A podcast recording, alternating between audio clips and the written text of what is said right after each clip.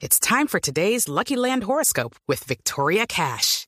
Life's gotten mundane, so shake up the daily routine and be adventurous with a trip to Lucky Land. You know what they say. Your chance to win starts with a spin.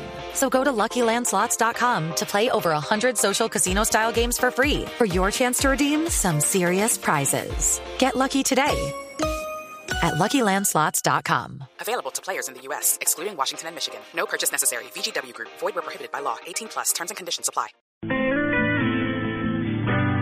Esconderlo dentro y llorar después. Por eso cuando dijo que Bueno, no me Marisa, quería. ¿y esto? ¿Esto es viaje con porrazo? ¿Cómo es la cosa?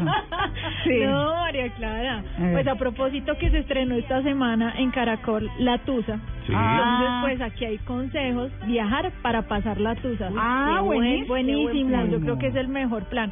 Quien Sí. diga que no le han roto el corazón alguna vez en la vida o que Es no ha llorado por amor, pues exactamente. Sí, sí. Fácilmente se acusa de mentiroso.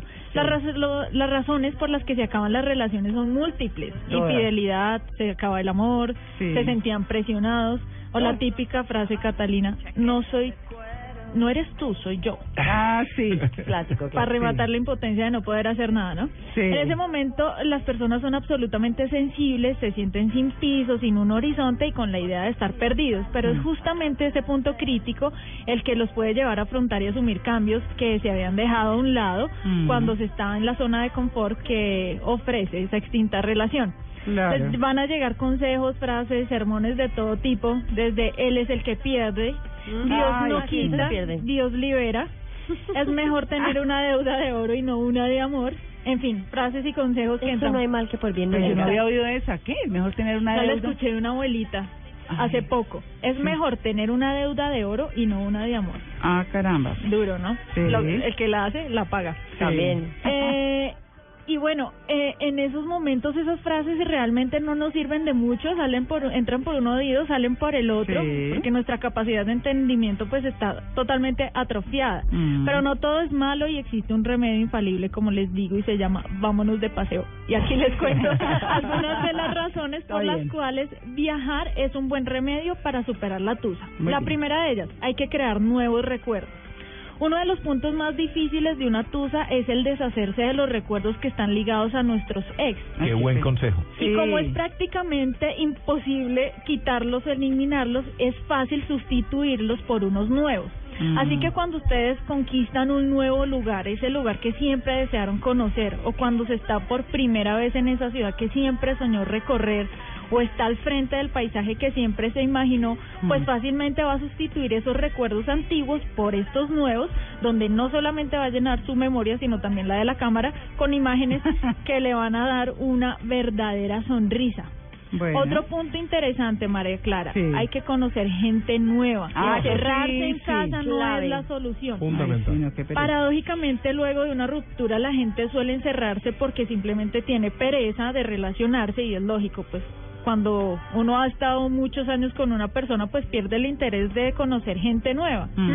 Así que un viaje es definitivo New para people. conocer a nuevas personas y esto no quiere decir pues que uno tenga que iniciar una relación Exacto. o involucrarse con alguna de estas Ah, nuevas personas. bien. Es simplemente abrirse a nuevos mundos, nuevos aires, personalidades y culturas diversas que le pueden aportar una visión diferente de la vida o de la situación que usted está enfrentando. De esa manera usted va a acelerar el proceso de sanación y a la vez va a desvanecer ese rechazo de interactuar con gente nueva.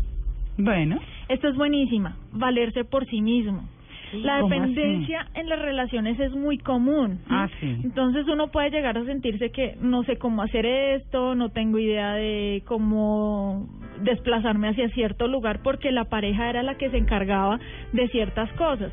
Entonces, ese momento en que la persona en la que los acompaña en los buenos y malos momentos, pues es satisfactorio eh, esa compañía, pero también es satisfactorio saber que usted puede desenvolverse por sí mismo, valerse por sí mismo, tomar sus propias decisiones, también es reconfortante.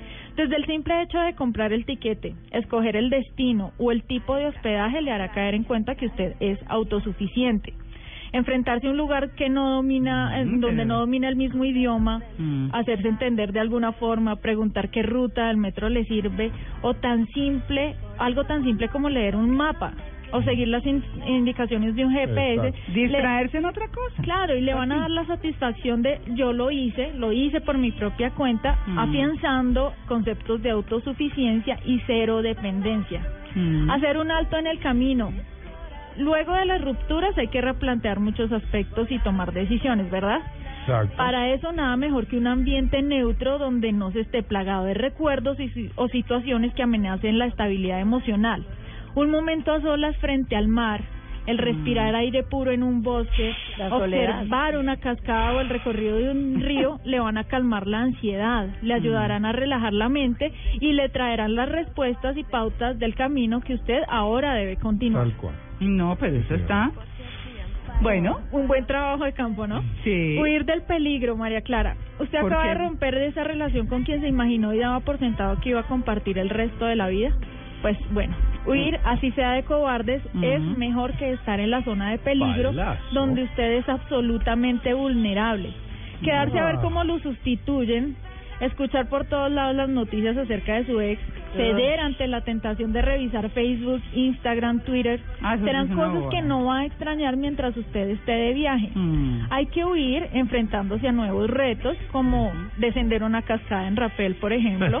No, lanzar, póngale No, sí. Lanzarse en paracaídas o parapente, Exacto. enfrentarse a las aguas bravas de un río con una balsa y un remo. Si nunca se subió una bicicleta cuando está en esa tusa, no haga ese tipo de cosas. Muchachos, nunca no, prepararon el cuerpo, no lo Mire, hagan ahora. Esas situaciones extremas le van a recordar a usted que debe, que no debe tener miedo de dar ese primer paso ni de tomar la decisión de lanzarse al vacío, porque es básicamente lo que está Yo pasando. me lanzo con al vacío con unas papas a la francesa. Básicamente es lo que está pasando en su vida en ese momento, así que es mejor vivir sin miedo, así como cuando usted va a practicar Mejor dicho, algún tipo de cómprese un tiquete para una aventura donde no tenga que pensar en nada distinto. Y ojalá no haya internet para que no pueda chequear a Alex. Nada. Exactamente, esa es una de las formas de superar la tusa, Sí, viajar señora. el mejor remedio. Sí, señor. Listo. Gracias, Maritza. Listo, María.